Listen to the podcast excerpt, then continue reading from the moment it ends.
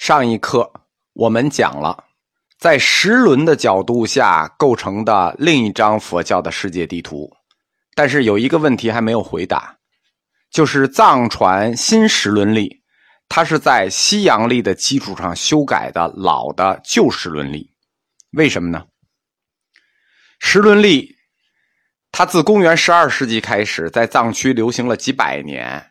它到了十六世纪、十七世纪，就是乾隆朝，它的累积误差就越来越明显了。这就像机械表一样，你甭管再高级，你也有误差。你一天两天看不出来，一天一秒，你差个四五百年试试，对吧？累积起来就很吓人。这个累积起来的误差产生的失误，它就导致了对日食、月食预测的完全不准。我们说日食月食，我们需要别时轮来修炼啊！你预测不准哪行啊？这影响修行了，对吧？这就不得不改，不得不想办法改。当时西藏的宗教领袖是五世达赖喇嘛，五世达赖喇嘛他是一个很讲科学的人，他首先是推动了一系列的藏族医学院的兴建，在藏传佛教里，医学和历算。他们理论是一致的，是不能分的一对儿，所以五世达赖喇嘛也一直在积极的寻找重建历法的方案。公元一六五二年，五世达赖喇嘛进京觐见顺治皇帝，他住在西黄寺，在西黄寺呢，他看见内地人在使用一种西历，就西洋历，叫实现历。实现历这本书呢，其实早于清，他在明朝就定了。就是明末，它是中国历法史上第五次，也是最后一次大改革。就是清初用的这本实现历，是中国历代历法改过五次之后的最后一次，也是就就从此以后再也没改过，就很准了嘛。因为他用的是西洋历，他就很准了。明末呢，把这本实现历经过四十多年的实测，非常 OK。他也是从西洋学来的。他就使用西洋数学编了一本叫《崇祯历书》的历，但是崇祯大家都知道，对吧？明末最后一皇帝，那很显然还没来得及发行就 over 了。清初的皇帝呢，他都比较有国际眼光，尤其是康熙，就了解点历史就知道，康熙皇帝这个人他喜欢西学，什么天文啊、地理啊、几何呀、数学，他自己学几何、学数学，而且没事还叫这个画家给他画画油画物的。他就让这个外国传教士汤若望把这《崇祯历书》给改了，改了之后呢，定了就是这西洋的，你就承认是西洋的就完了，就直接定名叫《西洋历法新书》，正式通行。这本书呢，民间又叫《实现历》。实现历呢，在西黄寺达赖五世达赖就看到了，而且他很准的预测了清初的几次日食月食，毫无偏差。那五世达赖就看到希望了，他正在积极寻找修改这个旧时伦理啊，他就向朝廷表示，希望立即把这套历法引入西藏。科学这个东西啊，它是玩不得虚的，就是是就是，不是就不是。喜欢玩虚的的都是国学，就国学出骗子的问题，就是因为国学就是虚的，所以国学出骗子。科学你出骗子就难，出去给人戳穿，你就得实事求是。此后呢，西藏就派出喇嘛到北京这青天监学习。但一边学，你一边还得把这实现力翻译成藏文。你知道这个这个隶书翻译成藏文啊，它就难了。为什么？它就像那个我们开始引入西学似的，得用日语的词，就是我们用的这什么物理啊、化学呀这些实验，这词都是日文词。因为你得创造一套词，所以它这个翻译就很慢。有很多专有词，都不知道怎么翻译，它得现定义词。这个学习的过程和翻译的过程就很难，不光难，时间还很长，对吧？全全是新词儿，你都不知道怎么定义。好几代喇嘛的这个精力都耗在这件事儿上了。五世达赖喇嘛他虽然推动了修改历书这件事儿，但是最终呢，他无缘见到这本历书。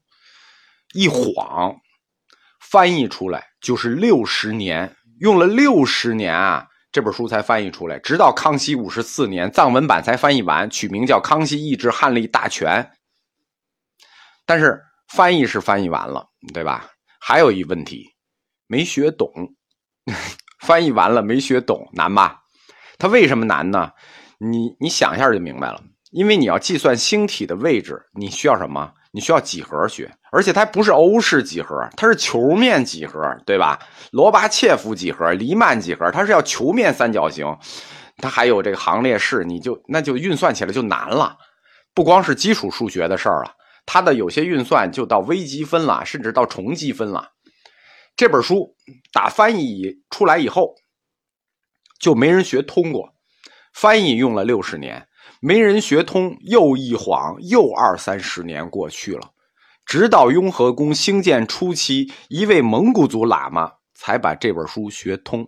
这个蒙古族喇嘛是个数学天才，他不光学通了，他还把那些我们复杂的这个数学公式给简化了。他发明了一套简化的新算法。那这样有一套简化的计算方法，我们中国人能学明白的，就和这个十轮历。配合起来，就那就实现力配合起来，那就产生了一种就新新的时轮力出现，就必然了。这个整个过程呢，为什么我们知道这个过程呢？因为在雍和宫的历史档案里有记录，而且呢就有原文，叫忠实于支那，支那就是当时称中国还叫支那，甭管是这个蒙古也好，西藏也好，称我们还叫支那。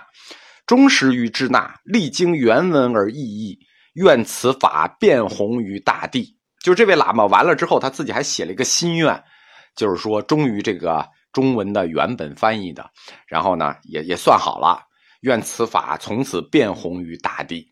那这个数学天才喇嘛叫什么呢？不知道，没名字，只知道他是哪个庙的。他这个庙呢叫马阳寺，因为在这个心愿后面呢有半行小字，呃，立立本一本上有半行小字，叫此汉隶录自马阳隶书。那此后，这本隶书就流行于藏地和蒙古，就叫《马阳寺汉隶新要》。最后是由蒙古族的僧人对十轮历的发展做出了决定性的贡献，对吧？这和蒙古民族的历史有关。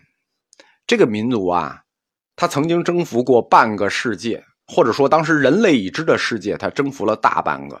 虽然这个民族看着落后。实际上，蒙古民族它的内在里具有一种世界性的眼光。你看一下元青花就明白了，就是我们常说的叫祖上阔过，他吃过见过，他知道什么是好东西。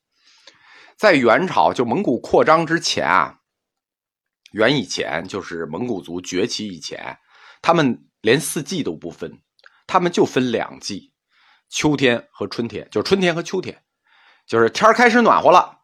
脱衣服，天开始冷了，穿衣服。哎，一年就是两季，他们连四季概念都没有，就这么质朴。当他们扩张，就元朝开始向世界扩张的时候，他就发展成了四季。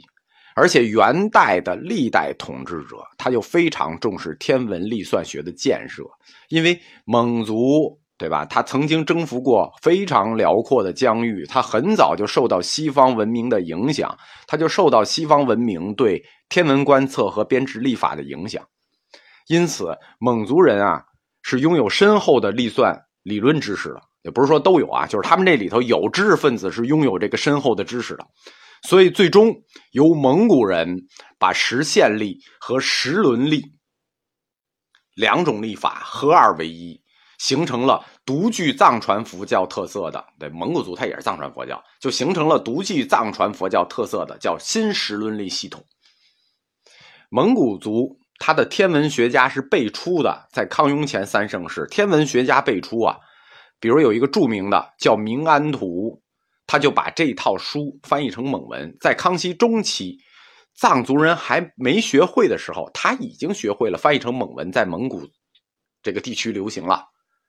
然后呢，还有一位喇嘛更厉害，叫做乌力吉巴图。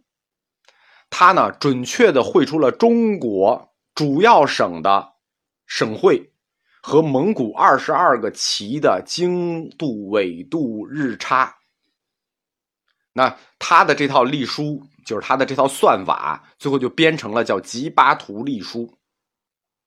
后来就传到了拉卜楞寺，拉卜楞寺是格鲁派最大的教学寺，他就定成喜金刚学院的教材。什么意思呢？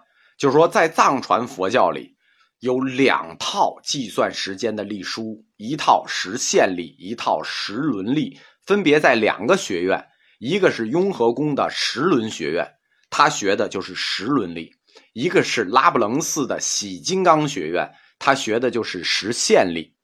就两个学院都有，因为他们确实重视历法。雍和宫它这个十轮扎仓最高的学位叫兹林巴格西，也是格西，兹林巴格西。因为在四学殿里啊，两个专业学殿其实相当于理学殿，对吧？你学医的和学数学的，这都相当于理学殿。那两个呢，相当于文科学院。那理学院就不简单喽，对吧？学医还好说，学数学，那就是说这个世界上有什么东西是你努力还不会的，那就是数学，你不会就是不会，对吧？就不是背书那么简单了。所以雍和宫十轮殿自打建院以来啊，最终获得这个兹林巴格西学位的人非常少。但是无所谓，历算这个东西，只要算准一套就 OK 了，你也不用都毕业。但是真正能毕业的人确实是就非常少，和其他三个学院比。那十轮学院我们就讲完了，我们就讲最后一个四学殿，最后一个医学殿，就是药师殿，又叫医学殿。